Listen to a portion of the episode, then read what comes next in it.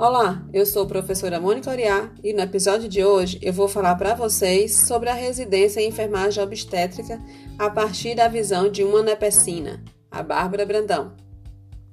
A Bárbara ingressou no NEPS em 2014 como bolsista de iniciação científica e seguiu como bolsista CAPES durante o mestrado em enfermagem na UFC.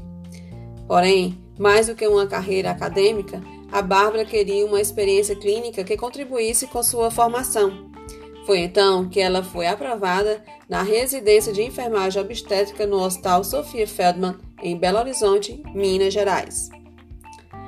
A Bárbara escolheu a residência em obstetrícia por já estudar saúde sexual e reprodutiva desde a graduação e por ter se identificado com a temática. O Hospital Sofia Feldman se trata de uma instituição filantrópica que atende pacientes exclusivamente pelo SUS. Iniciou suas atividades nos idos de 1982 com apenas seis leitos. Hoje é uma unidade de referência tanto para assistência como formação de recursos humanos em obstetrícia.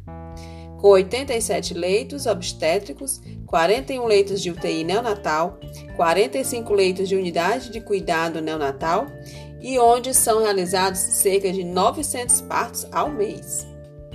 A residência em enfermagem obstétrica do Hospital Sofia Feldman é oferecida desde 2015 é credenciada pelo Ministério da Educação e da Cultura e tem duração de dois anos. Se você está interessado em fazer a seleção para essa residência no Sofia, se liga, porque a divulgação do edital acontece por volta de agosto e setembro. São 25 vagas e a seleção ocorre geralmente no mês de novembro. O processo seletivo é composto por uma prova objetiva que abrange conteúdos diversos da enfermagem, como saúde pública, enfermagem da saúde da mulher e do recém-nascido, dentre outros temas relevantes, e por uma avaliação curricular. O Sofia Feldman oferece ainda um programa de residência multiprofissional em neonatologia e residência médica em ginecologia e obstetrícia. A carga horária completa da residência de enfermagem são 5.760 horas, com cumprimento de 60 horas semanais distribuídas em conteúdo teórico e prático, com uma folga semanal.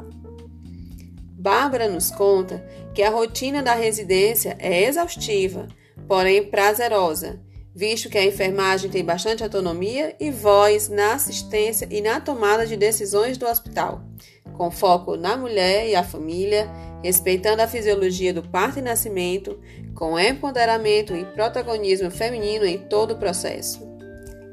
A atuação de enfermeiras e residentes vai desde o acolhimento com classificação de risco, pronto atendimento obstétrico, pré-parto de indução, sala de parto, bloco cirúrgico, unidade de gestação de alto risco, pré-natal de risco habitual e de alto risco, salão, sala de apoio, amamentação e banco de leite, alojamento conjunto, atuação e acompanhamento de casos clínicos na casa da gestante, inserção de DIL, ultrassom, reunião de puérperas e acompanhantes, entre outros setores de atuação.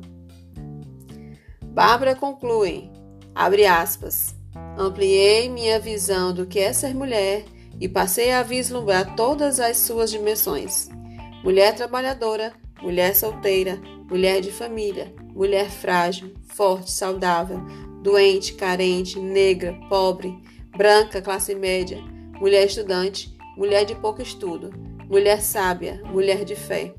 E firmei o compromisso de ofertar para as mulheres uma assistência pautada na ciência, baseada em evidências na qualidade e no respeito durante a gravidez, parto e pós-parto.